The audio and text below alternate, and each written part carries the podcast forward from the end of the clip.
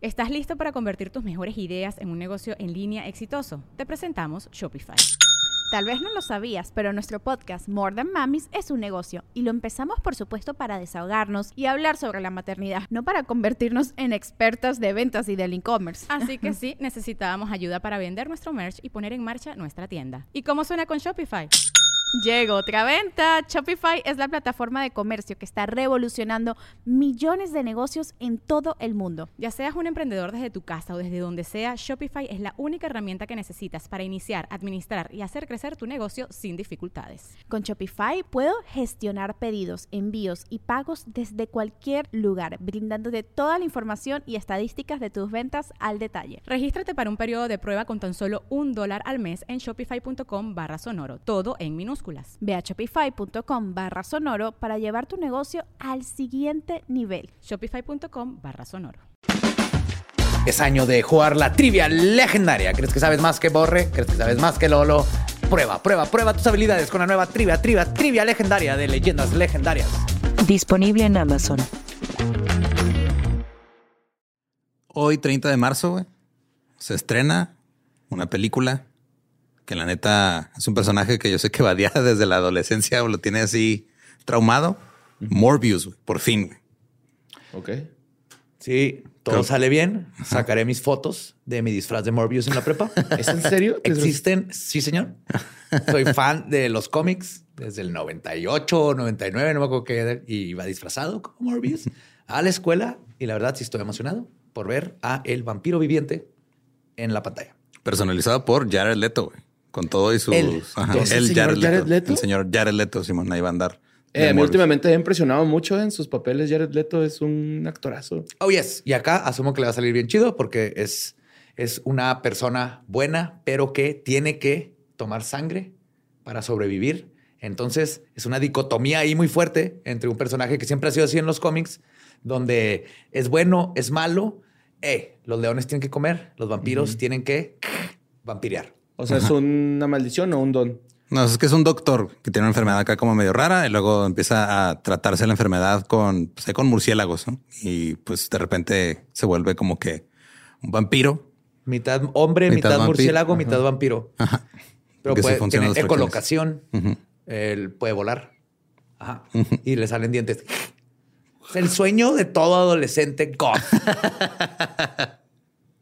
Si ustedes quieren ver cuál era el sueño de Badía en la adolescencia, vayan a ver Morbius, se estrena hoy.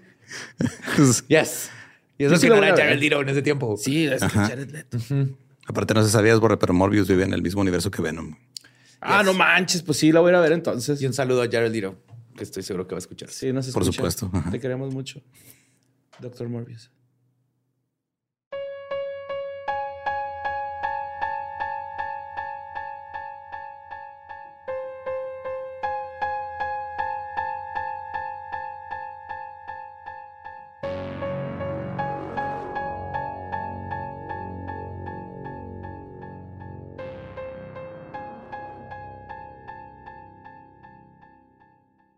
Estás escuchando Leyendas Legendarias, parte de Sonoro y All Things Comedy Network. Y bienvenidos a la segunda parte de este episodio. De ustedes lo pidieron. Malditos, ¿por qué pidieron ese episodio, güey? Está bien feo, güey. Es- creo, que es, güey. creo que es el que más miedo me ha dado, güey, la neta. ¿Neta? O sea, Hasta ahora. hasta ahora. Sí, sí, sí. O sea, está la- bonita la, el pedo, güey. Es que siento que lo, lo que lo hace todavía más cabrón es las descripciones gráficas que él mismo daba sin remordimiento. Pero Sí. bueno. Sí. Ajá. Que hay muchas en este episodio, así que, por favor, si les molesta. Están las- advertidos. Ajá. Están advertidos este, y pues disfruten esta segunda parte del Albert Fish. Los dejamos con el episodio 161 de Leyendas Legendarias.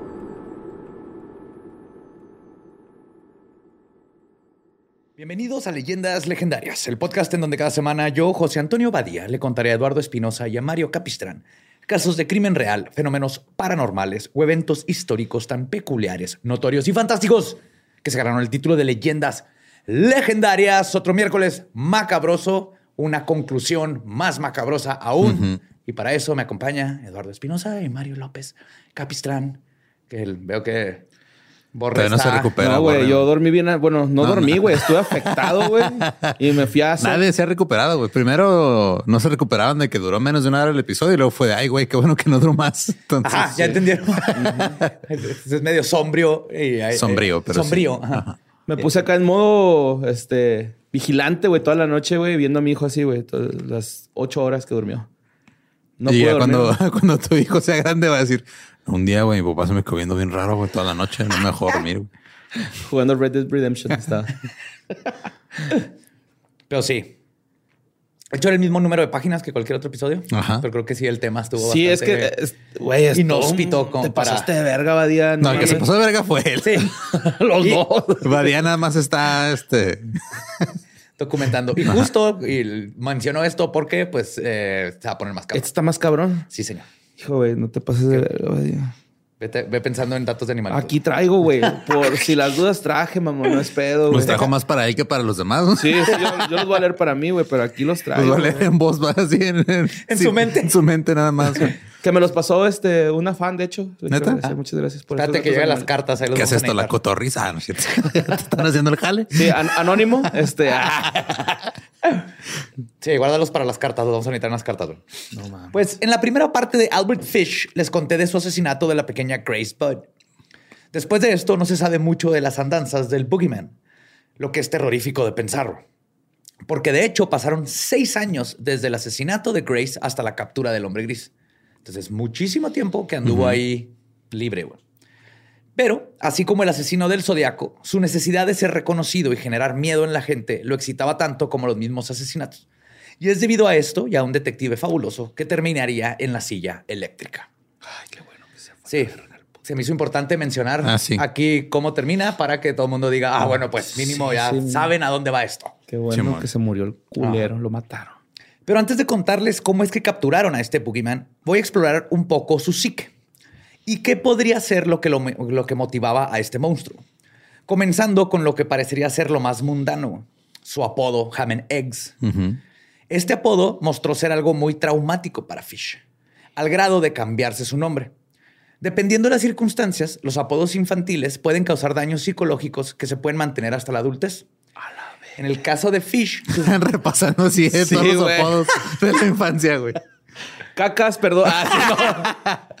Ey, Bomi Popis, perdón, neta, güey. Una disculpa para el llorón. Este. Sí, el- yo siempre era un llorón balmión, el cuino, cuino, neta, sorry, güey. Una, una disculpa, güey, neta. Este, eh, también el niño del trasero rechoncho, también una disculpa, güey, neta, güey. De verdad, güey, sorry, no era nuestra intención, güey. Era meterte al grupito, güey, no te acoplabas, güey, o sea, era eso. Qué bonito que algo nuevo. Oye, Borre, creo que es importante. Primero para move on, hay que primero aceptar y pedir perdón. Sí. Muy bien.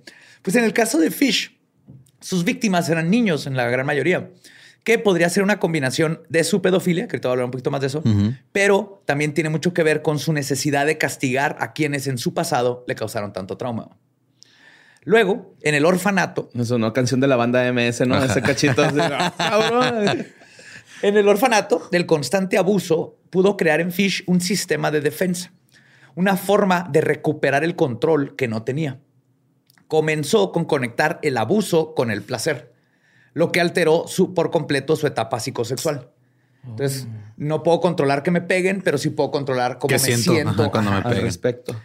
Esta sobreacogedora necesidad de tener el control, que también perdió desde la muerte de su padre, se extendió a sus parafilias. Es muy probable que Fish no se comía la carne, heces y miados de sus víctimas por simplemente el hecho sexual. El placer que adquiría de estas acciones provenía más bien de consumir por completo a sus víctimas. El poder absoluto provenía de literalmente poseer a las personas. Entonces, todo lo que se podía comer lo absorbía y ahora sí eres mío, que es muy común en los caníbales, ¿no? Simón. Esta necesidad de posesión. Finalmente, el lastimarse con las agujas o raqueta, la autolesión, es una forma de expresar y lidiar con sentimientos profundos de angustia y dolor emocional. Te lo conocemos como cutting. Sí, pero, o sea, una cosa es profundo metafóricamente, otra cosa es profundo cuánto mide un alfiler. Ah, claro, no, él lo llevó a un extremo que son Ajá. tres centímetros. Depende. No sé. Depende del, para el tipo de alfiler, porque hay muchos. Sí, pero sí, no también depende de si hace frío. sí, puede colgar más. Sí, el, el metal se contrae. güey. Y aparte yo creo que ya después como que se los ponía como piercings, ¿no? O sea, ya es aguadito. Supongo que es aguada, güey, esa madre de tanto picarlo, güey. O sea, Es que supongo que debe, o sea, es que yo también como, como tú creo, este no puedo dormir no tanto por el miedo, sino por pensar en toda la cicatrización que había en el niés, que se vuelve cada vez más este difícil de perforar, güey.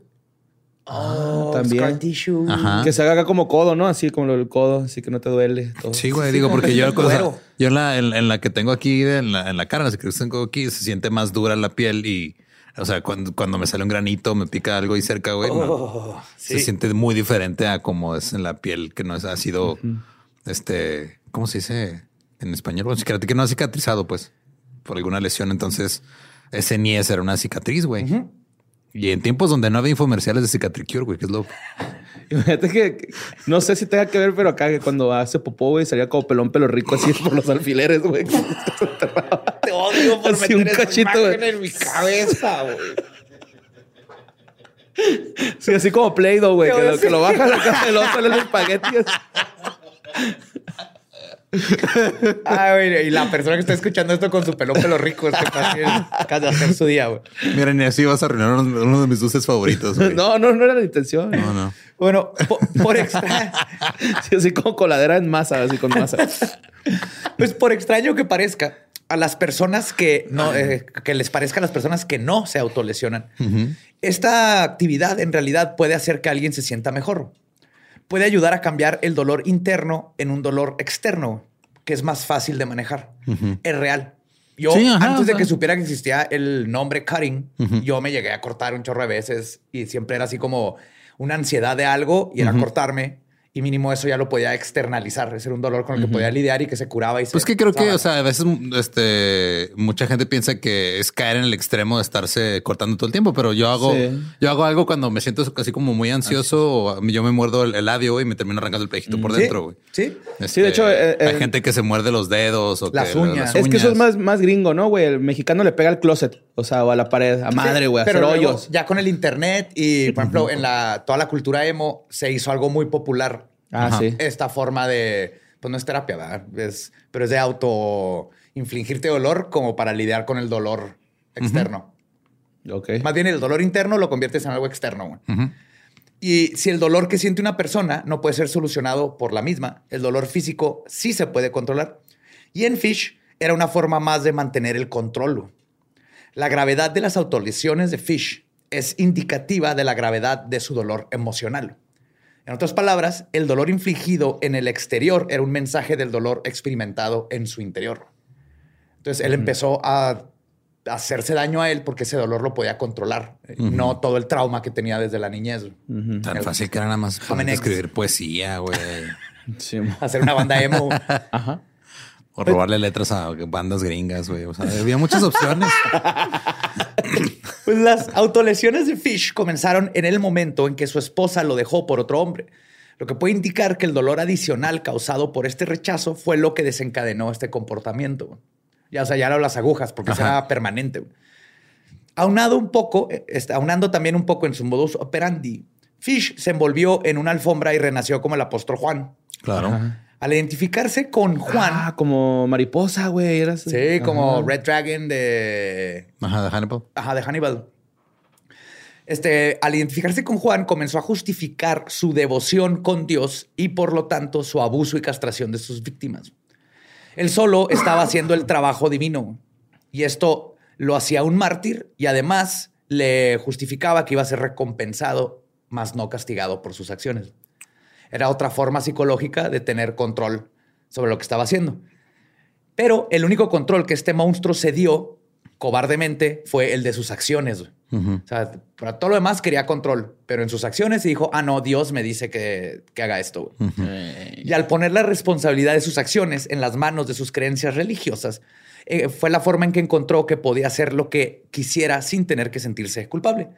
Y como dice la doctora en psicología Nicola Davis, y cito, Sin ese pensamiento alucinatorio y la justificación religiosa de las acciones monstruosas, habría muchos menos asesinos en serie en el mundo. La misma doctora también agrega un perfilamiento muy interesante, pero triste. Postula que la razón por la que Fish castraba a los niños era porque él mismo se sentía culpable de su propio abuso sexual, algo que es muy común con las víctimas de este crimen. Y de una manera retorcida, Fish estaba, y cito, eliminando aquellas partes del cuerpo que podrían haber atraído el abuso. Entonces se culpaba a sí mismo y a otros niños por el abuso y liberaba su ira creyendo que su misión era rectificar esto. Ay, cabrón, ok. Sí, está ese, muy, muy ese mamón perfil está muy cabrón. Ajá. Pero es algo muy triste que sucede, porque no, no se hablan de estas cosas, entonces las víctimas empiezan a victimizarse. Sí, sí estuvo cabrón eso. Pero absolutamente nada de lo que les acabo de contar justifica lo que hizo Fish. Ah, no, claro que no. Este monstruo fue una creación de naturaleza y crianza, una muy mala combinación de factores biológicos y sociales que nos dieron a una de las peores bestias que han existido. Pero es importante conocer los factores que nos dan estos monstruos, porque solo así podemos entenderlos, detenerlos, tratarlos y con el tiempo cambiar los problemas desde la raíz. Creo que desde ahí viene lo más interesante de todos estos casos. Y así cambiarlos desde la raíz. Yo también pensé en una canción, güey, sí, pero. pero no quiero pensar en el Mies de Albert Fish cuando escuché esa canción, por eso no la canté, güey. Too late.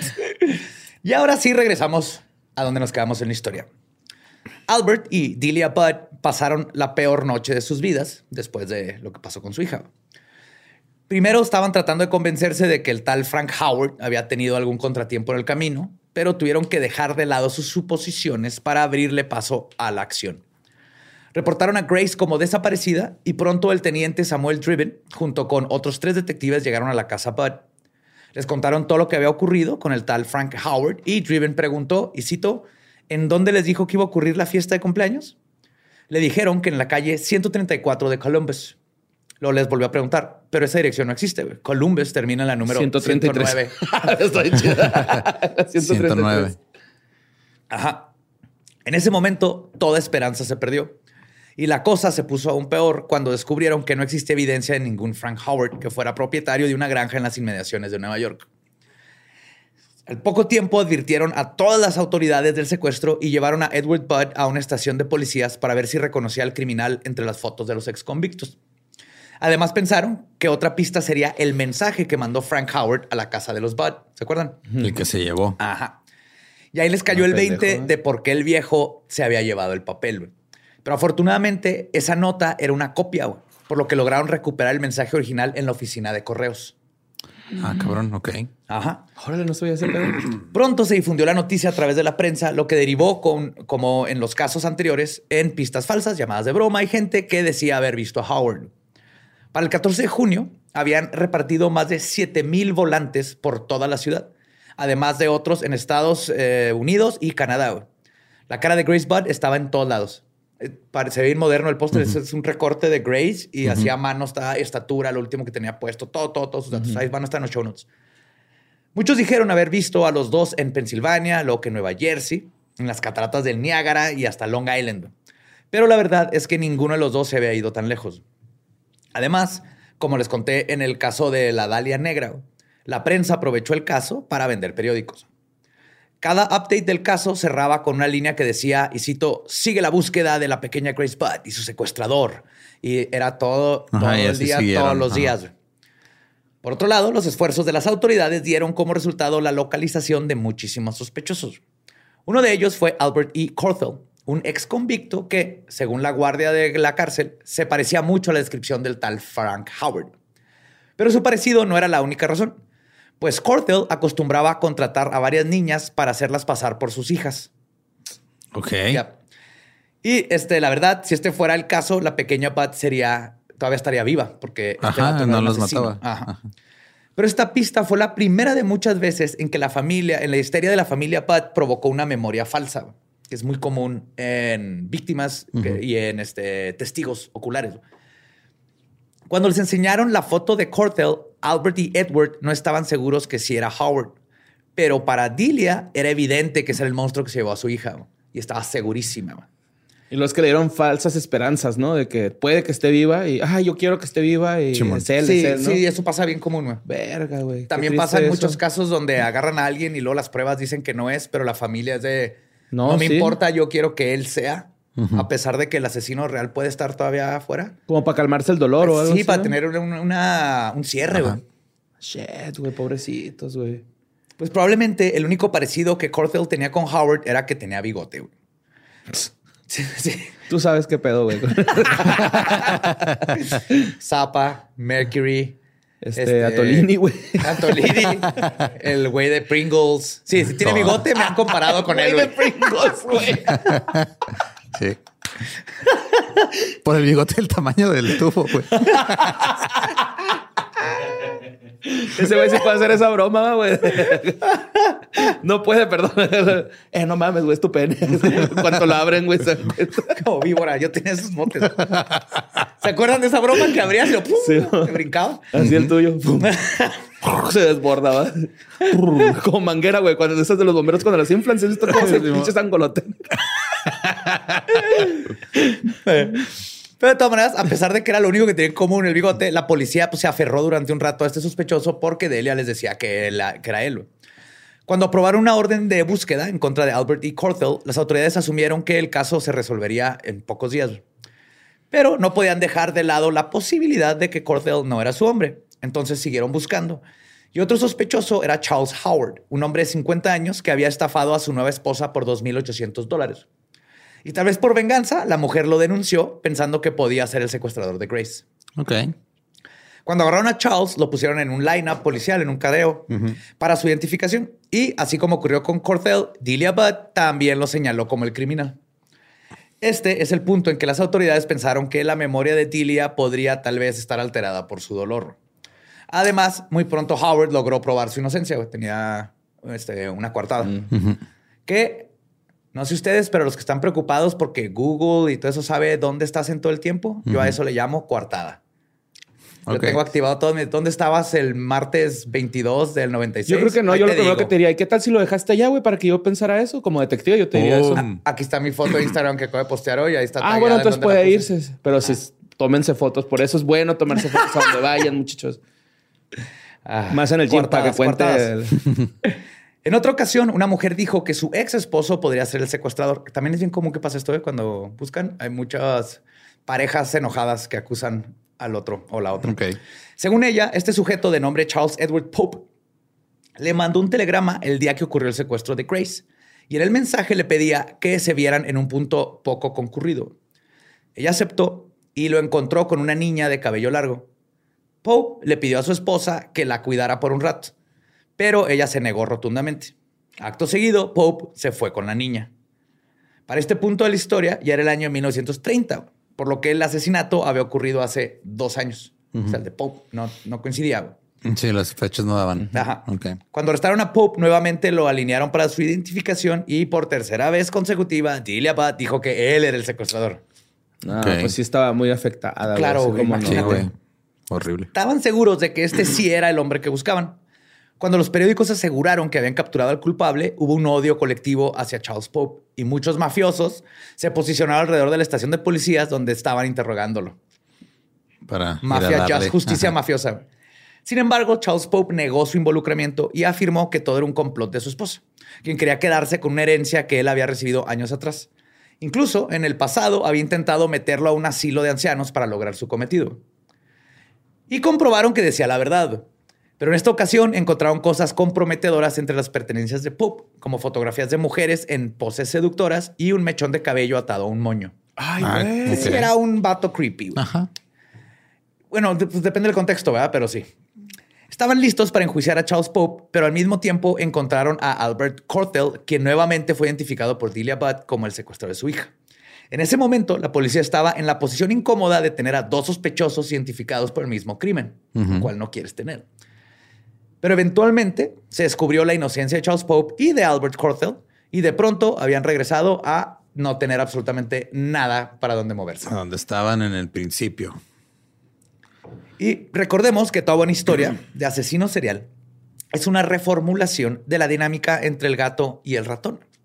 Todo monstruo psicópata y pervertido termina encontrando a su némesis que hará lo necesario para encontrar justicia a las familias y las víctimas. Podemos cambiar a la víbora y al ratón. Es que acabo de ver un TikTok muy cabrón, güey. La víbora y el ratón. La víbora- es una víbora entrenada, güey, que la meten en una pared y va sacando, asustando a las ratas y se van saliendo por un de la pared, güey. Y así, así se las lleva el exterminador, güey. Es lo más, es lo más chingón que he visto en meses, güey.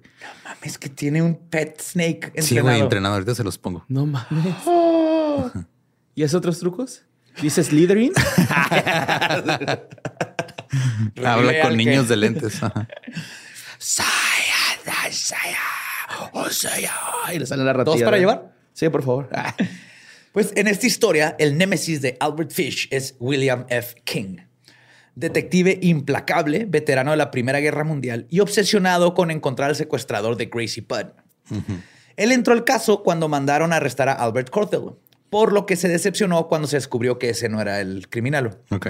Sin embargo, King se mantuvo implacable durante el resto de la investigación y fue de hecho el único detective involucrado para 1934. Oye, güey, fue el único que se quedó ahí. Sí, Ok. nunca dejó el caso. Entonces pasaron seis años. Para ser como que trabajo, ¿no? Y ándale, güey. Eh, King, sabemos que te gusta pescar, pero esto es ridículo. Aquí está el cuerpo. Yo sé que aquí va a estar el cuerpo. Denme, denme Oh, tiempo. Entonces habían pasado seis años desde el secuestro de la pequeña Grace Budd y todavía no estaban ni cerca de encontrar al culpable. Pero eso cambió en junio de ese año, cuando la ciudad de Nueva York recibió a la Fuerza Naval Norteamericana en un evento para brindarle honor a los marinos. La prensa cubrió las galas de- de- y fiestas y cientos de norteamericanos se tomaron fotos con los militares. Y este es el detalle que nos interesa. Una de las fotos que publicaron mostraba a dos marineros con sus respectivas novias. Una de ellas era una adolescente vestida de blanco, cabello negro, bonita y con una sonrisa memorable. Esta foto pasó desapercibida por la mayoría de los neoyorquinos, excepto por Adele Miller, quien estaba segura de que esa chica se parecía demasiado a Grace Budd. ¿Ok? Ok. Por eso Miller le mandó un recorte de la foto a los Budd con un mensaje que decía, y cito, esta es la chica, Grace. Ujú. Cosa que no es sorpresa, Delia Budd entró en la conclusión de que era su Es hija. Albert Fish. Se disfrazó de mi hija. ¡Se quitó el bigote! No mames, qué bonito, güey. Y entonces contactó al detective King para hablarle del hallazgo. Luego, en cuestión de horas, la prensa tenía la primicia del encuentro de la niña Bud y se llamó a la adolescente de la foto para identificarse. Lamentablemente, la cosa no fue así de sencilla. Pues poco después llegó esta chava el- de la foto a decir que no, no, no soy crazy, güey. Esto parecía ser una derrota más para la familia y el detective King, pero la realidad es que este evento fue crucial para encontrar al secuestrador. Verán, Albert Fish no solo era un psicópata, sadomasoquista y pervertido, sino también un narcisista. Y todo este evento hizo que King dijera, espérense un momento, güey. Me acaba de dar una idea, güey. Entonces formuló una estrategia que fue publicar noticias falsas sobre Bud con dos motivos. El primero, para que el caso no quedara archivado, siguiera vivo en el consciente de la gente. Y en segundo lugar, para ver si de casualidad el secuestrador llegaba a contactar al periódico para aumentar su ego. Ajá, para decir no es cierto, no. Ajá. Ajá. Igualito que con el pendejo de BTK, güey. No Simón. es cierto. Y a final de cuentas era una apuesta arriesgada, pero iba a terminar dando frutos.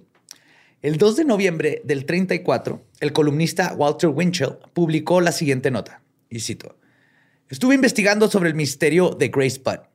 Tenía ocho años cuando fue secuestrada hace unos seis años. Y es seguro decirles que el Departamento de Personas Desaparecidas resolverá el caso o esperan hacerlo en cuatro semanas. Ahora tienen a un este, cocainómano en Randall's Island, quien se dice que es el que sabe sobre el crimen. Se supone que se deshicieron del cuerpo de Grace con cal, pero otra leyenda dice que su esqueleto está enterrado en un lugar local. La noticia era completamente fabricada, ¿no? Ajá. pero afortunadamente... ¿Pero ya había cocaína en esa época? Esa, no- esa No, noticia de seguro hasta salió. los ochentas. Ok. En el Esa- tiempo cocaína era este, carbón. Esa noticia de seguro salió en historias del más acá de ese tiempo, ¿no? Eh, esto pasó en. Ah, no lo noté. Pero ahí está enterrado el pinche cuerpo. La noticia era mentira, pero afortunadamente el artículo llegó a las manos correctas. Pues cuando Albert Fish leyó el texto, predeciblemente decidió salir de las sombras. Por eso, el 12 de noviembre, una terrorífica carta llegó a la casa de los Bud. Como Delia no sabía leer, su hijo Edward tuvo que leer en voz alta el mensaje anónimo, el cual decía, y cito, El nombre de este. Uf, agárrense porque está largo. A ver, déjame.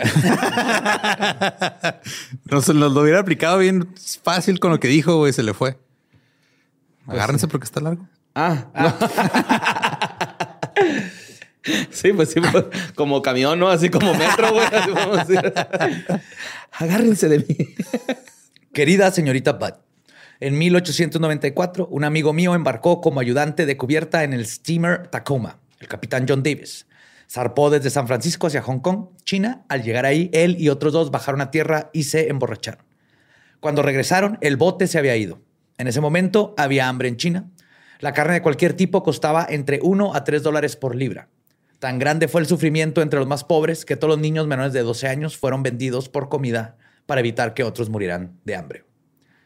Un niño o una niña menor de 14 años no estaba seguro en la calle. Podrías ir a cualquier tienda y pedir bistec, chuletas o carne para guisar. Se sacaba parte del cuerpo desnudo de un niño o una niña y se cortaba justo lo que querías. El trasero de un niño o una niña, que es la parte más dulce del cuerpo, y vendido como chuleta de ternera al precio más alto. John permaneció ahí tanto tiempo que adquirió el gusto por la carne humana. A su regreso a Nueva York se robó a dos niños, uno de siete y otro de once. Se los llevó a su casa, los desnudó y los ató en un armario. Luego quemó todo lo que tenían puesto. Varias veces al día y noche los azotaba, los torturaba para que su carne fuera buena y tierna. Primero mató al niño de 11 años porque tenía el culo más gordo y por supuesto la mayor cantidad de carne. Se cocinó y comió cada parte de su cuerpo, excepto la cabeza, huesos y tripas. Fue asado en el horno, hervido, asado, frito y guisado. El otro niño fue el siguiente. Siguió el mismo camino. En ese momento vivía en la calle número 100. Me dijo tan a menudo lo bueno que era la carne humana que me decidí a saborearla. Estos programas de cocina en Netflix cada vez están más raros. Competencia. El programa es de nuevo de ¿es pastel o no es pastel? Ah, sí, güey, qué pedo. Sí, ahora es carne humana o no es carne humana. De hecho, el de igual que el japonés, que si es de chocolate, no es chocolate, Ah, sí. que hasta están mu- muerden las chapas de las puertas porque cualquier cosa, puede ser chocolate. güey. No manches. Te encierran en un cuarto y algo es de chocolate. güey. Continúo con la carta. El domingo 3 de junio de 1928 te visité en la calle 14. Te traje queso fresco y fresas. Comimos juntos. Grace se sentó en mi regazo y me besó. Decidí comérmela. Con el pretexto de llevarla a una fiesta. Dijiste que sí podía ir. La llevé a una casa vacía en Westchester. Cuando llegamos, le dije que se quedara fuera. Ella recogió flores silvestres. Subí las escaleras y me No quité toda la ropa. Sí. Hay ratones diminutos que se llaman ratones espigueros que a veces duermen dentro de las flores, güey. Ujú, De tan chiquitos que están. Así chiquitos, así. Sí, así bonitos, chiquitos. Sí, toman agua en algodoncitos para no ahogarse. Tortilla y, aguaca- y gotitas. cacahuates son su, su dieta. Torti- Pero continuamos con el asesinato. Bueno. Sabía que si no lo hacía, la mancharía de su sangre. Cuando todo, tuve- cuando todo estuvo listo, fui a la ventana y la llamé. Luego me escondí en un armario hasta que ella estuvo en la habitación. Cuando me vio desnudo, se puso a llorar y trató de bajar corriendo las escaleras. La agarré y ella dijo que se lo diría a su mamá. Primero la desnudé, como pateó, mordió y arañó, la estrangulé hasta la muerte. Luego la corté en trozos pequeños para poder llevar mi carne a mis habitaciones. La cociné y me la comí. Qué dulce y tierno fue, hace su culo en el horno. Me tomó nueve días comerme todo su cuerpo. No tuve sexo con ella, aunque hubiera podido, este, si hubiera deseado. Murió virgen. What the fuck, güey. Eh. A simple vista, esta podría ser obra de algún charlatán insensible, porque siempre los hay en estos casos. Pero el detective King pensó que la carta era terriblemente verídica. Y claro, tenía detalles que todo mundo conocía, como la parte del queso y las fresas. Pero la dirección de los Bud no la sabía todo el mundo. Entonces, al final puso la carta, perdón, la dirección de los Bats sí la conocían. Entonces dijo, cualquiera la puede haber mandado, pero está interesante esta carta. Entonces, al final puso la carta a prueba y comparó la letra con las del mensaje que iba dirigido a Edward Budd. Y sí. Poco antes del secuestro, y era evidente que la misma mano escribió ambos mensajes. Esta mano es igual que la otra mano que escribió esta carta. Esta carta quiere decir que todos los... Como grafólogo. Ajá, claro. Sin embargo, la carta no daba muchas más pistas de dónde podría estar el depravado Frank Howard. Por lo que King tuvo que encontrar otras maneras de localizarlo. La carta se entregó en un sobre que tenía el emblema de la Asociación Benéfica de Choferes Privados de Nueva York. What the f Ok. Ah, tenía un emblema y el detective Sherlock Holmes, güey, así literal, vio el emblema, investigó, vio que era la Asociación Benéfica de Choferes Privados de Nueva York, lo empezó a buscar y dio con un conserje de la empresa que le dijo al detective que se había llevado algunos de los artículos de papelería a su casa, pero que los había dejado en su pensión en 200, este, en la calle 200 y, eh, del Este cuando se mudó. Entonces, O ya- sea, se había llevado el consejero unas hojas, las dejó donde, cuando se mudó, las dejó ahí. Ajá. Entonces ya el Llegó otro detective güey y la las tenía. usó. Está bien cabrón. Es Ah, cabrón. momento de detective. Esto es un detective, güey. Entonces, los investigadores llegaron a, la resi- a la residencia buscando al criminal, porque o sea, que de ahí tuvo que haber salido esos papeles. Pero él ya no estaba ahí. Lo bueno es que la propietaria reaccionó, reconoció, perdón, a un antiguo huésped bajo la descripción de Frank Howard. Y cito, dijo, sueña, suena al señor Fish, pero ya no vive aquí. Se mudó hace unas semanas. No, Ella- Hasta suerte tiene el pendejo, güey. Es, es- es que ser detective es seguir las pistas y tener algo de suerte, güey. Ah, y también Fish, que se había Ajá, sí, que, que se se acaba de ir, pero iban detrás de él, güey. Ya vale verga, no te preocupes. Muy escurridizo, ¿no? Es que es el meco de plata, ¿no? El hombre gris, ¿no? El meco de plata, güey. En vez de Hammond X, le hubieran dicho meco, güey. El Yo creo meco, que- Entonces, un saludo a mi compa el meco, que es muy bueno. También perdona. Se encabronaba con lo presentaba. Es mi compa el meco. Eh, güey, me llamo tal, pero... Pues pasaron un, pasaron un par de días y estaban tan cerca y tan lejos de encontrar al sospechoso. Pero finalmente ocurrió. Mientras King estaba en estación de policías, la dueña de la casa le llamó para decirle, güey, Albert Fish está aquí, güey. Así que King le pidió que lo mantuviera ocupado y le dijo, "Ah, guárdalo ahí, voy para allá. No eleve sospechas. que nada". se llegó ella dijo, ah, este, ahí vengo, permíteme tantito nomás, este, tengo que ir por unas cosas. Eh, y luego dejó un paquete de agujas nuevo ahí en el escritorio. Tú, este, haz lo que quieras, sírvete agua, sírvete té, métete un alfiler en el culo, lo que gustes. Tú este, estás en tu casa. Adelante. Mi casa es tu casa. Mis papelería es tu papelería. Pero de hecho, cuando llegó el detective Fish, estaba ahí en la cocina sentado tomándose un té. Ok. Cuando entra King, le dijo, y cito, tú eres Albert Fish. Y no era pregunta, era acusación. Ajá.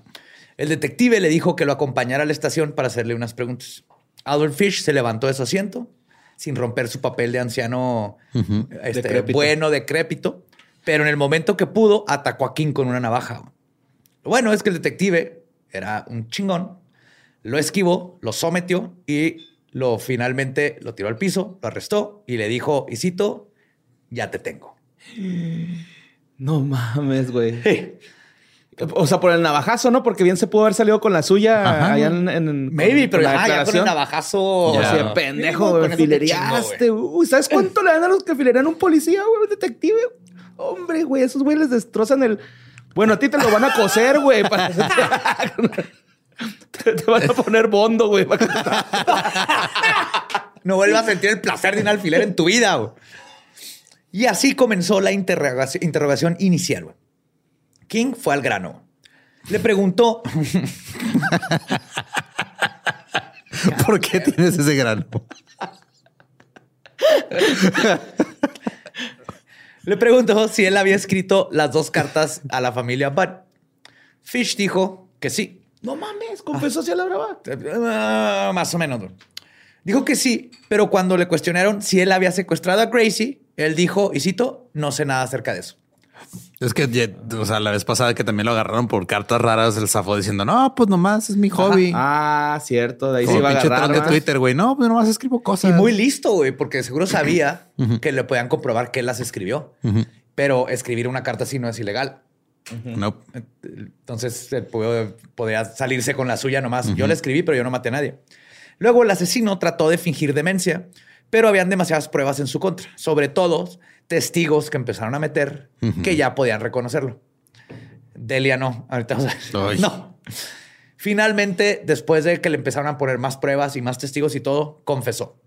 Dijo, y cito, yo soy el hombre que se la llevó de su casa el 3 de junio de 1928. Me la llevé a Westchester y la maté esa misma tarde. También confesó que su víctima originalmente iba a ser Edward. Ya hasta mencionó que quería cortarle el pene y dejar que se desangrara. Más adelante, Fish contó a detalle cómo la mató. Que el- básicamente lo de, Ajá. lo de la carta. ¿no? Una razón por la que Fish actuó de esta manera es explicada en su perfil. Obviamente, este fue hecho mucho tiempo después, el perfil que les voy a contar, basándose en todos los récords que quedaron, porque todavía ni Sí, había en ese momento no había. en serie. Ajá. Ajá. Pero No había en ni este perfil, que estuvieran entrenados en eso. Ajá. En este perfil se determinó que Albert Fish no sería un buen colaborador, que sería probablemente alguien que diría detalles de cómo les quitó la vida a sus víctimas para hacer sufrir a las familias y a los entrevistadores, porque eso también le daba placer. Pero no tiene una personalidad de alguien que estuviera dispuesto a contar datos como la ubicación del cuerpo o, lo más importante, cuántos asesinatos realmente cometió. Porque este monstruo, a diferencia de Bundy, no quería ser famoso, solo quería causar y recibir dolor. Por eso soltaba cosas como bien detalles bien Ajá, bien culeros. Para, bien culeros. para ver la reacción. Sí, más ya arrestado, la única forma de volver a sentir algo era haciendo revivir a las familiares el dolor.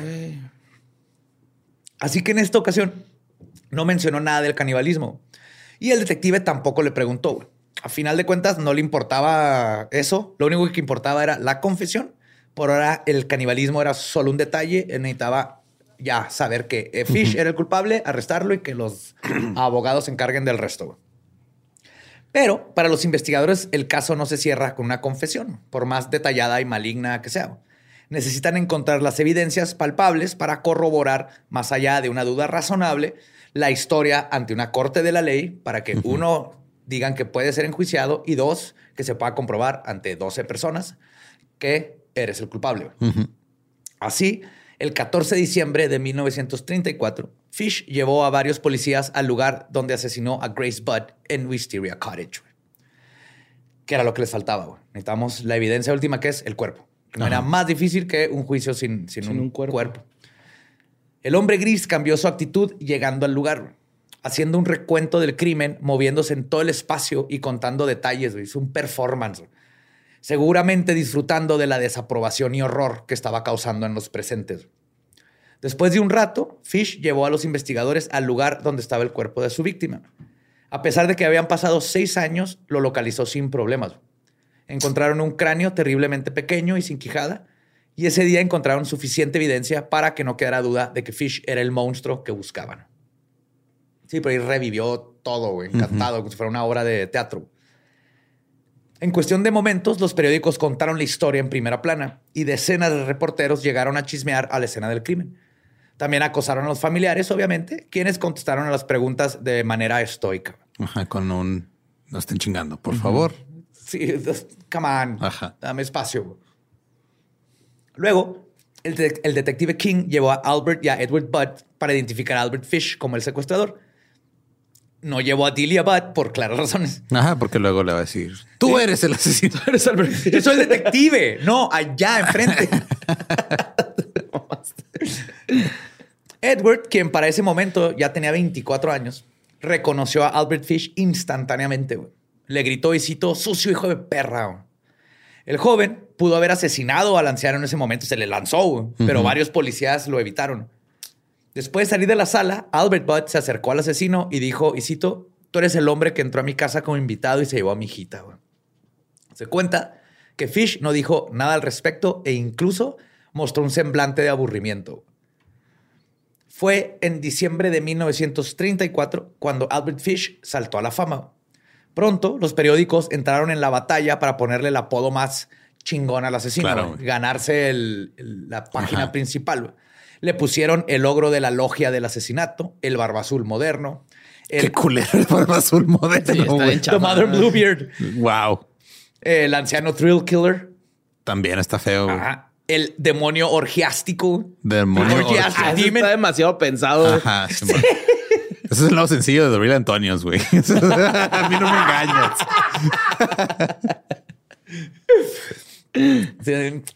Oye, Oscar, ¿no? el demonio orgiástico, algo más. No sé, menos.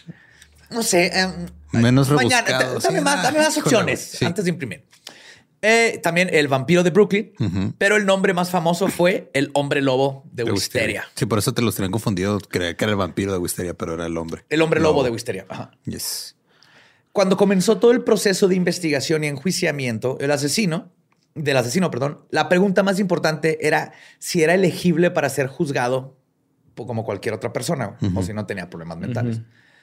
Cuando un reportero le preguntó por qué asesinó a Grace Budd, él respondió y citó, no lo sé, creo que debo estar loco. Sí, seguro lo estoy.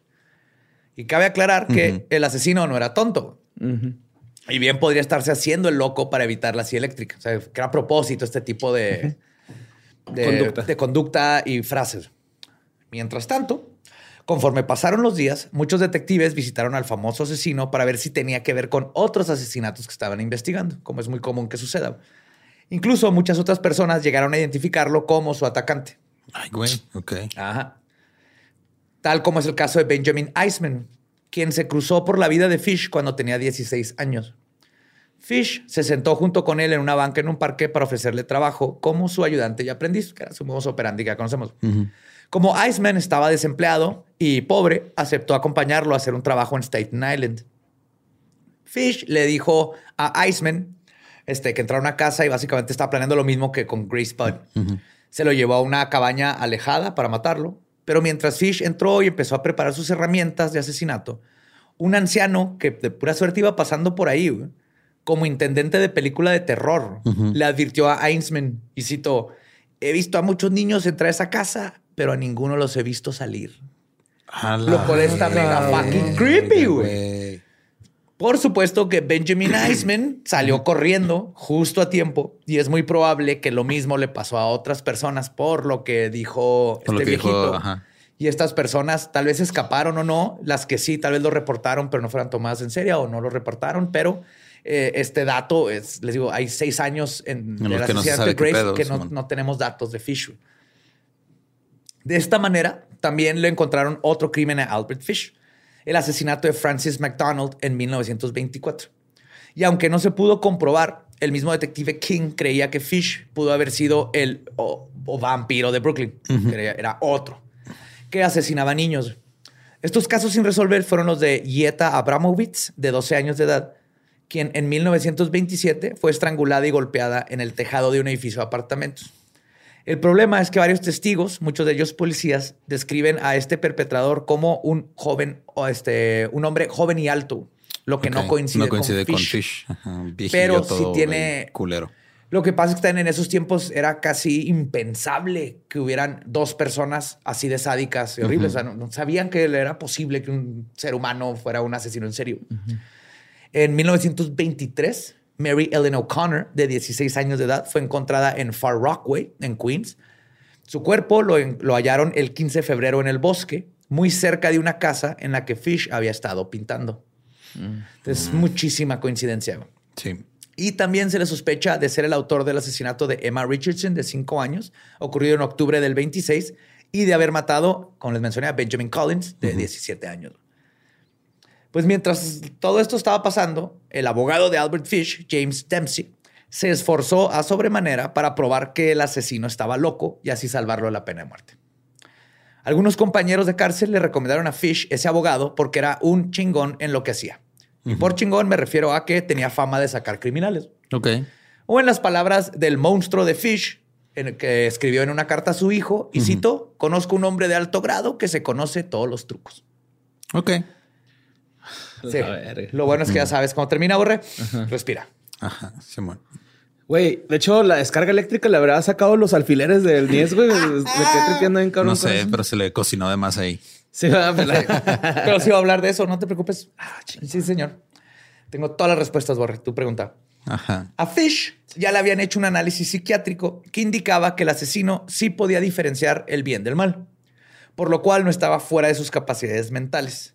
Pero James Dempsey decidió ¿Cuál contar. fue el, el- el- el examen? Dieron un alfiler, se lo metió en el culo. Y y- dije, ah, normal ese vato, no mames. Unas hojas de rotafolio. Va a poner el alfiler en la respuesta correcta. Y el güey. A ver, Lo ponen en el nieve. A ver, señor Fish, tome esta colita de burro, le vamos a vendar los ojos, va a caminar derechito y si se lo mete en el niés, usted está acuerdo. Ajá. eh, pues, su- su- sabían que puede diferenciar entre el bien y el mal porque José que eso está mal, pero se siente tan bien.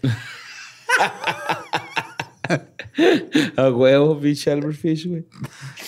El Ah, Jamen X. Vamos a decir el Jamen X, güey. para que se Jamen X, sí, pinche sí, revuelque en sí, su pinche tumba el culero, jamoncito con huevo con jamoncito. Huevo con jamón. Este, pero Dempsey decidió contratar a otros dos psiquiatras para refutar este primer diagnóstico. Estos determinaron que tenía obviamente varios fetichismos sexuales, incluyendo, más no limitados a coprofagia, urofilia, o sea, comer caca, tomar pipí, pedofilia, canibalismo y masoquismo, que en este tiempo era este Casi crimen. Ajá. Entre otros. Pero los mismos psicólogos de la defensa no se podían poner de acuerdo en cuál de estos trastornos significaba locura en Fish. Ok. O sea, el que comas Eran popó tantos. no quiere decir que estés loco al grado de no saber este, entre el bien y el mal. O sea, los fetiches de este güey eran como todos los virus y bacterias que vivían en el cuerpo de George, de, de este Burns. el señor Burns. Es al mismo tiempo, en la puerta, güey, ahí. Queriendo salir. Soy inmortal. No, el, el más ligero soplo de viento lo puede matar. Soy inmortal. Fish le contó a uno de ellos, este, de los psicólogos, la monstruosa historia de cómo asesinó a Grace Budd. Él se llama Frederick Wertmine. Él dijo que nunca había escuchado un caso tan horrible como el de Albert Fish y concluyó que, y cito, no existe perversión conocida que él no haya probado o practicado de manera frecuente. Él es un sádico de una crueldad impresionante. Toda su mente está empeñada en provocar dolor en otra persona. Ese fue el que habían contratado para que le tirara paro. Güey, todo el mundo tiene su idea. ¿Cómo te ayudo, güey? No, es que, es que sí era el truco, ¿no? O sea, hacerlo ver lo más loco posible para que no le dieran la pena de muerte. Pero de todos modos, Sí, o sea, pero dijo, esto, no- esto güey, no lo hace ver loco, nomás no, nada más lo hace ver más culero, güey. O sea, les dijo, este güey lo hace a propósito. Y es lo Ah, ya, peor ya, ya. O sea, el psicólogo tuvo que haber dicho eso, es como este, el- ¿cómo se llama? Mullen. Mullen. O sea, él sí tenía un trastorno este, psicológico con esquizofrenia y si puedes comprobar, nomás que se comprobó que sí sabía cuando estaba haciendo las cosas mal porque escondía los crímenes. Solo Para- vino para el es súper raro que alguien le digan que es inocente por, por un trastorno mental. Súper raro. Lo que buscaban aquí es justamente así que no, él no tenía idea. Todos eran voces de alucinaciones y no sabía qué estaba haciendo. El novio niño está, creyó que estaba matando patos. Pero imagínate comprobar eso. Entonces, al abogado James Dempsey, este, se estaba. Sí, vio, vio una luz al final del túnel cuando se enteró de que Albert Fish era un caníbal. Porque así sería más fácil convencer a todo el mundo de que no podía ser juzgado como cualquier hombre. Porque después de todo, ¿qué persona normal se comería a una niña en un guisado? Pero aún así, todos los diagnósticos de la corte determinaron que Fish debía de ser juzgado. Yeah. Nada le funcionó a este güey. Así que el juicio comenzó el 11 de marzo de 1935 en Nueva York. El evento estuvo en todas las primeras planas y cientos de reporteros y chismosos se presentaron para ver cómo el monstruo caía ante la justicia. En el juicio, el abogado Dempsey argumentó que Albert Fish sufría de, y cito, cólicos severos. Ajá. Ok. A- aflicción que según él le daba a los pintores de casas. Claro. Muy conocido. Tú pintas una casa, te empiezan a dar cólicos. es que la pintura DuPont, güey. Ahí se chingaron todo el hemp y por eso hicieron ilegal el, la marihuana y tiene un chorro de plomo, está cólicos. Aja. Es toda parte de la conspiración de MK Ultra, my friend. Simón. Ahí Todo viene, está de ahí viene documentado. todo. Ajá. Mientras tanto, el fiscal contó los testimonios del asesino con todo detalle, lo que les acabo de contar, horrorizando tanto al juzgado como a los espectadores de la sala. güey. O sea, fue algo, imagínate, estos tiempos nunca habían escuchado. Ah, si ahorita los vemos como algo tan horrible, imagínate esos tiempos. Además, en el juicio también se contó su historia de vida en favor del diagnóstico de locura. Entonces llevaron a los testimonios de sus hijos, quienes dijeron que su padre era bueno y amoroso.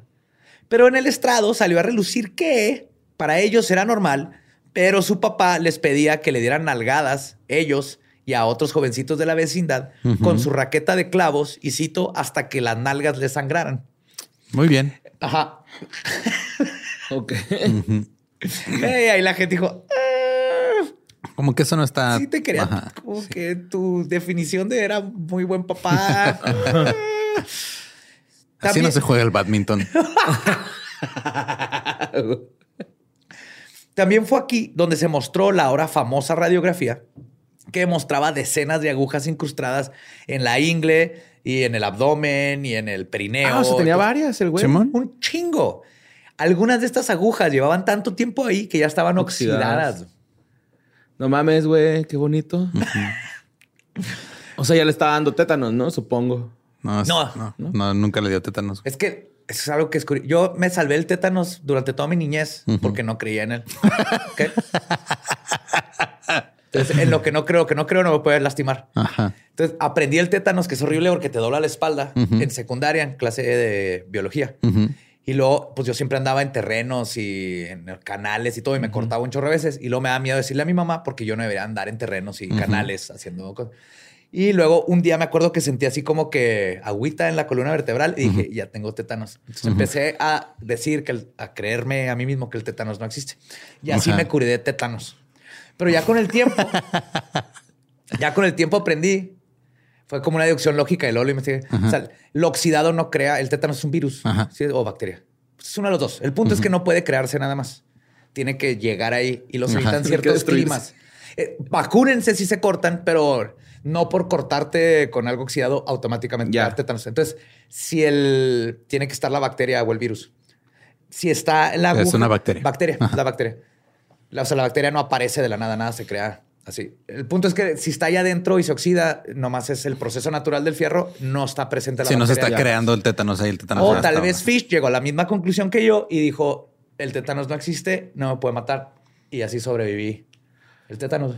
Son Nunca la- te dio tétanos, güey. Nomás eras un niño este, muy. um, Sano. sí, esa es la palabra que Buenos está buscando exactamente sano. Para nada sigan mis consejos. Vacúnense contra el tétanos. Bueno, durante todo este proceso... espérate, la radiografía, ¿qué pedo entonces, güey? Te- Eran de varias partes de su cuerpo y en No, se ve el su pelvis Ajá. y está así hasta la madre de alfileres, güey. Sí, está bien cabrón, güey. Googlea pelvis, Albert, Albert Fish, Fish. alfileres. No. Por medio de esto dar un dato de animalito que me causó mucha ternura, güey. ¿Sabes que las mamás delfines le cantan a sus hijitos cuando están en el vientre, güey? Sí, Albert Fisher, Fish. Albert Fish, pelvis. pelvis. Ay, güey. ¿Estás Es bien, lo que Bor? parece un cactus. Ay, güey. Sí, es Albert Fish. O sea, Ah, tenía- Está bien culero, ¿no? Se parece como que el güey va a decir: Hola, mi nombre es Albert Fish, he vendido tres departamentos. Neta, güey, así pinche frentón, güey. He pintado seis casas en un mes. Hijo de su. ¡Oh, la raqueta, güey! ¿Ves? Tampoco le dio tétanos con la raqueta. Esa sí era más peligrosa y Ajá. más, más probable que era. Pero bueno, durante todo este proceso, el asesino, centro de atención de este evento, se quedó sentado mientras escuchaba las cosas que hizo, de nuevo con cara de aburrimiento. güey. Este dato es curioso de Fish. Su total falta no solo de remordimiento, sino de miedo. güey. Y este es un dato curioso que me, me interesó mucho, güey, porque hay un estudio que realizaron en el 2004 en el cual examinaron los cerebros de psicópatas exitosos, no exitosos y de no psicópatas. Por exitosos me refiero a eh, les hicieron un examen, eres un psicópata, pero no estás en la cárcel. Psicópatas no exitosos los agarraron y de no psicópatas para pues, tener un punto de control. Y se encontró que los psicópatas que estaban en prisión tenían 22% menos materia gris que sus contrapartes de psicópatas exitosos. Ok. ¿Ok? Usaron un este. ¿Cómo se llama? MRI.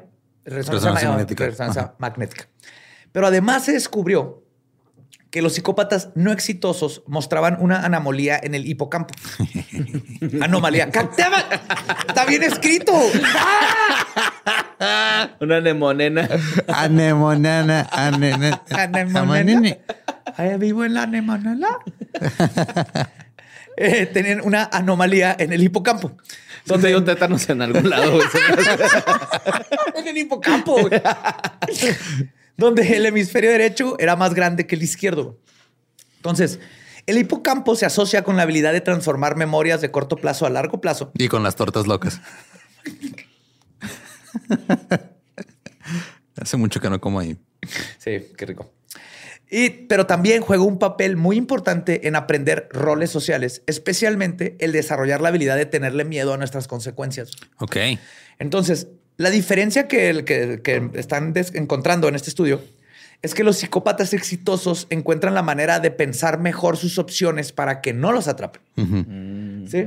Y, y por atrapar no nomás es porque hay psicópatas que son jefes de oficina. Pero si va de por medio un, un placer, güey. O sea, Sí, todo esto les da. Si tú eres es como mero- aguantarte a hacerte la chaqueta en la ruta, ¿no? O sea, Simón, vas ahí todo excitado, güey, pero es- no, güey, llegando mi Shan ahí, ya, ya. Ajá, un psicópata no exitoso no Se- se, va a aguantar, se lo va a hacer en la ajá. ruta, lo van a arrestar. Ajá, Simón. Pero los dos, los dos tienen esta habilidad de no, no tener miedo de sus cosas y de, de dejarse llevar por sus impulsos. Ok. Ajá. Y un puñillo, un puñillo así en movimiento. claro. Ay, güey. Y, pero y de hecho, el de este estudio está chido porque también encontré otro que será para Patreon, donde al parecer este es lo más nuevo que, que he leído. Dicen que los psicópatas no es, no necesariamente es un problema del cerebro, sino que es un proceso evolutivo. Ok. Que tal vez la psicopatía es un proceso que necesitamos como seres humanos para sobrevivir. Pero ya en Patreon les contaré más, me meteré más en ese, en ese rollo.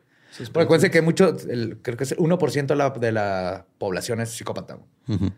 O sea, para llegar a puestos como presidentes de república, jefes de compañías multinacionales, banqueros, te tiene que valer verga el resto de la gente y nomás enfocarte en lo tuyo. Pensándolo bien. Tienen bien su hipocampo. What the fuck? Ajá. Al final, cuando llegó el momento de dar el veredicto, el juzgado determinó que Albert Fish era culpable. Y además su castigo sería la pena de muerte. Los hijos de Fish lloraron inconsolablemente al escuchar el destino del asesino. Y el hermano de Edward Budd, minutos después, dijo ante la prensa, y cito, esto no traerá de vuelta a Gracie, pero al menos obtendrá su merecido. Entonces, el asesino eh, es en este momento estaba completamente serio, con su cara de aburrido. Pero la verdad es que Fish estaba desesperado por escapar de la pena de muerte. Pero eventualmente tuvo que aceptar su castigo. Cuando un reportero le preguntó cómo se sentía, él respondió, y cito, va a ser muy emocionante morir en la silla eléctrica. Será la emoción más suprema. La Sí, pues. única que nunca he probado. Pinche orgasmote, ¿no? Así se Ajá. fue. La muerte chiquita, esa y luego la muerte bien. Y luego la muerte. y luego- Ajá. Yep. Antes de que el hombre gris fuera silenciado para siempre y se llevara sus secretos, la madre de Billy Gaffney, ¿se acuerdan de Billy Sí, Gaffney? de que no dos supimos Billys, qué pasó ajá. con él, ajá, de los dos Billys, decidió ir a visitarlo con la esperanza de que Fish le dijera qué había pasado con su hijo. Y viendo otra oportunidad de causar dolor, quizás su última, Fish decidió confesar. Y como la gran mayoría de los asesinos en serie, su memoria idética para recordar cada aspecto de su crimen salió a relucir y no escatimó en los detalles. Esto es lo que le dijo a la mamá de Billy. Me lo llevé al basurero público en Riker, y cito, y cito. Me lo llevé al basurero público en Riker Avenue en Astoria. Hay una casa cerca de ahí que me tocó pintar. Lo llevé ahí, lo desnudé y le até las manos y los pies. Luego quemé su ropa. Luego caminé y tomé un carro a la calle 59. A las 2 a.m. caminé a mi casa. Lo llevé a los vertederos de Riker Avenue. Ahí, ah, esto ya lo iba. Sí, perdón. Quemé su, aquí está. Arrojé sus zapatos y eh, al vertedero. Regresé y tomé el tranvía del 50 y- de la calle 59 a las 2 a.m. y caminé de nuevo a la casa. Al día siguiente, cerca de las 2 p.m., llevé herramientas, un muy buen látigo de nueve colas, casero, con mango roto. Corté uno de mis cinturones a la mitad. Corté esas mitades en seis tiras de cerca de 8 pulgu- pulgadas de largo. Azoté su trasero descubierto hasta que la sangre corrió en sus piernas. Corté las orejas, la nariz, la boca, de oreja a oreja. Le saqué los ojos. Estaba muerto para entonces. Enterré el cuchillo en su vientre, acerqué mi boca a su cuerpo y bebí su sangre. Recogí cuatro sacos viejos de patatas y reuní unas pilas de piedra. Entonces lo corté en pedazos. Tenía un fardo conmigo. Puse su nariz y oreja y unas cuantas rajas del vientre en el fardo. Entonces le corté por el centro del cuerpo, justo debajo del ombligo. Después, a través de sus piernas, aproximadamente dos pulgadas debajo de su trasero. Puse esto en mi fardo con mucho papel. Le corté la cabeza, pies, brazos, manos y las piernas debajo de la rodilla. Coloqué todo esto dentro de los sacos pesados con piedras, los até y los arrojé en las fosas de agua fangosa que usted verá a lo largo del camino que va a North Beach. Regresé a mi casa con mi carne. Tuve el frente de su cuerpo que me gustaba. Su mono, así le decía al, al pene, his monkey. No mames, la y, trompita. Y piwis, ajá, testículos. Y un agradable y gordo trasero para asar en el horno y comer. Hice un estofado con sus orejas y nariz, pedazos de su cara y el vientre. Puse cebollas, zanahorias, nabos, apio, sal y pimienta. Estaban buenos. Entonces partí su trasero, corté su pene y testículos y los lavé primero. No debe haber comido justo antes de grabar. güey. ¿Sabes que los elefantes bebés no pueden controlar su trompa? O sea, hasta que ya están grandecitos. Y cuando nacen las mamás avientan trompetazos como de fiesta. No. ¿Sabes quién tampoco puede controlar su trompa? Pues Los Albert adultos.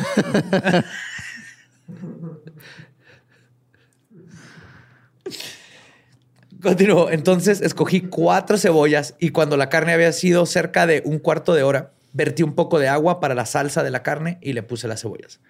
A intervalos frecuentes. ¿Qué clase de episodio de mi rancho tu cocina es este, güey? Horrible, güey. O sea, pinche Fish, tú sabes que estaba disfrutando cada momento que se tomó de, de escribirle. güey. A intervalos frecuentes rocié su trasero con una cuchara de madera, así la carne sería agradable y jugosa. En cerca de dos horas estaba buena y doradita cocinada. Nunca comí algún pavo asado que tuviera la mitad del sabor que ese dulce, gordo y pequeño trasero. güey. ¿Por qué lo está comparando con un pavo, güey? No mames. Porque es Albert fucking Fish, güey. Ham and eggs. güey. Ay, güey. comía cada bocado de su carne en cerca, me comí todo el, bo- el- cada bocado de su carne en cerca de cuatro días. Su pequeño mono era dulce como la nuez, pero sus piwis no pude masticarlos. Los arrojé al inodoro, güey. Eso le dijo a la mamá de Billy, güey. Se le puede haber dicho, lo maté. Ajá, y ya. No darle la receta nor suiza de cómo cocinar a una víctima. güey. No. Pero bueno, no podemos saber cuál es. Kiwi cuál- limón hacia el último de esto. Ay, qué pesado.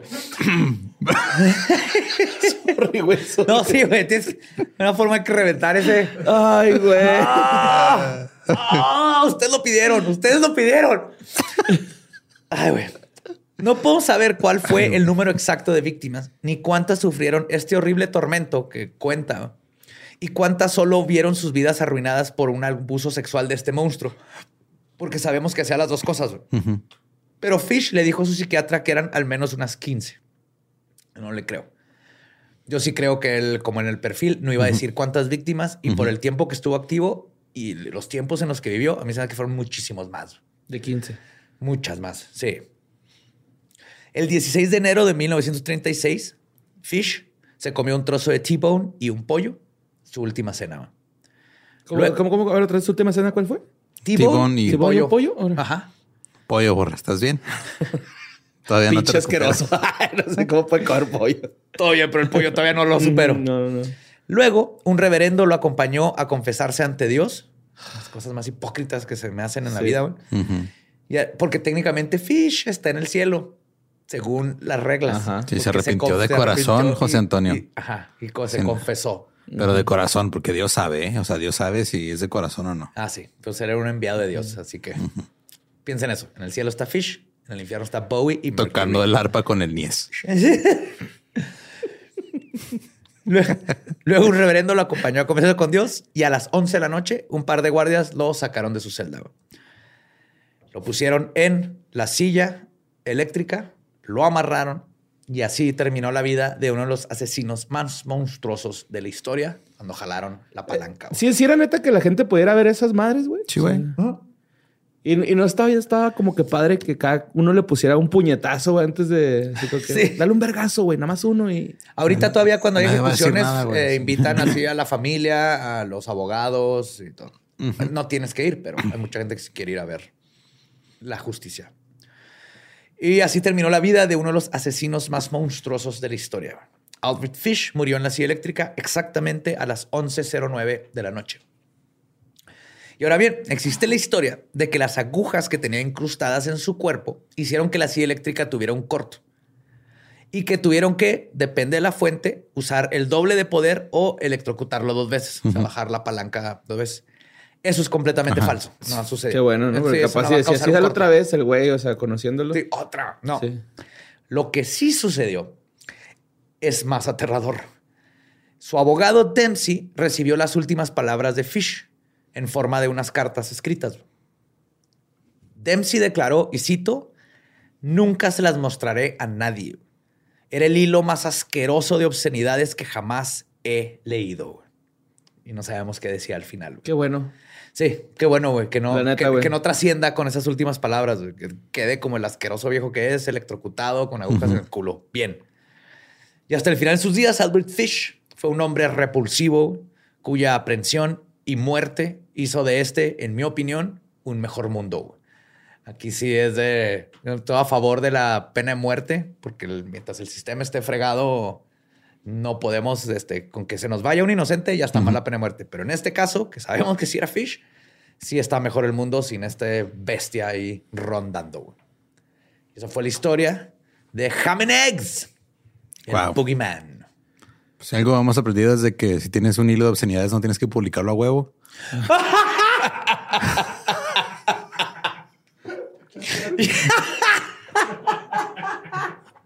Guárdatelo, güey, no hay pedo. No pasa nada.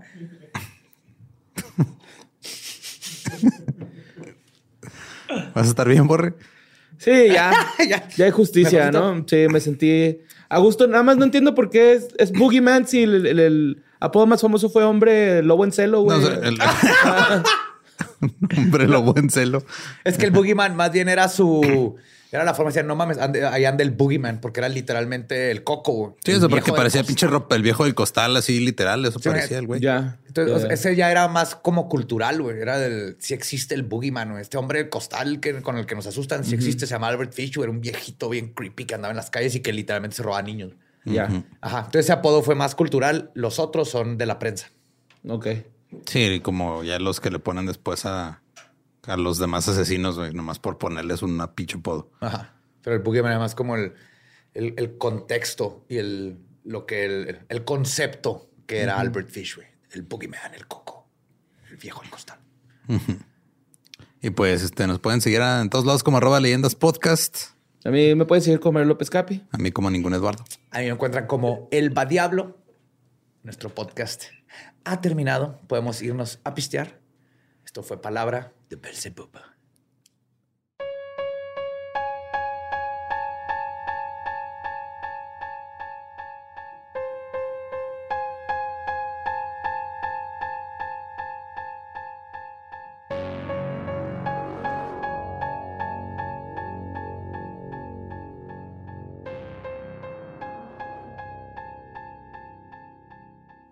Fuck you, Albert Fish. No, porque le ham and gustaba, eggs. güey. Ham and eggs. Ham and eggs. No, hay que abrazarlo y tocarlo con plumas así. Ajá, sí, acariciarlo. Delicadamente para que sufra el son of a bitch que era Albert Fish. Ay, qué güey, no mames.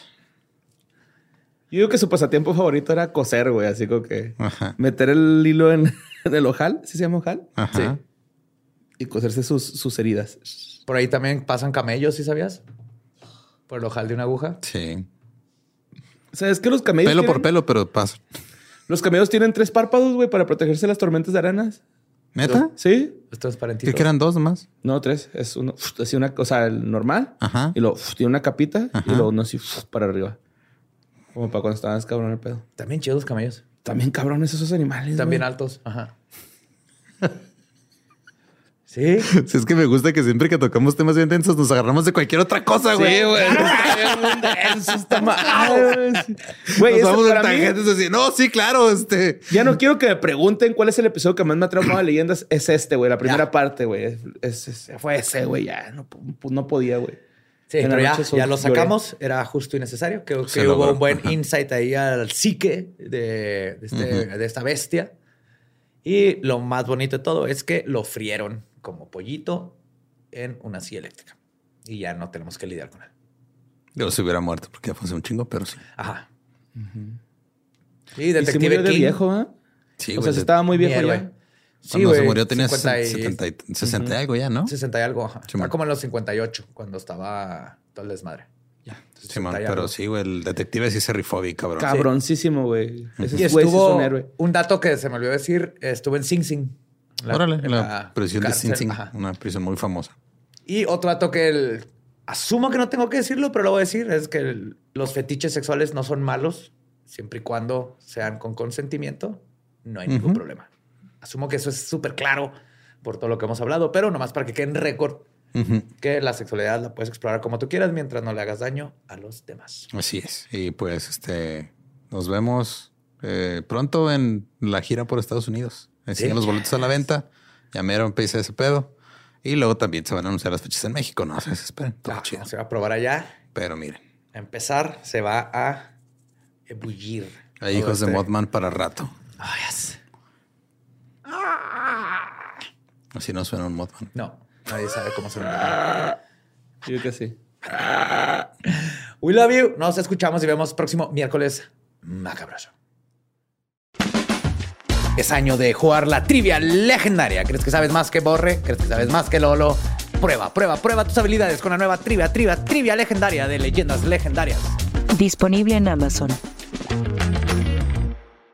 Hello, it is Ryan, and I was on a flight the other day playing one of my favorite social spin slot games on chumbacasino.com. I looked over the person sitting next to me, and you know what they were doing?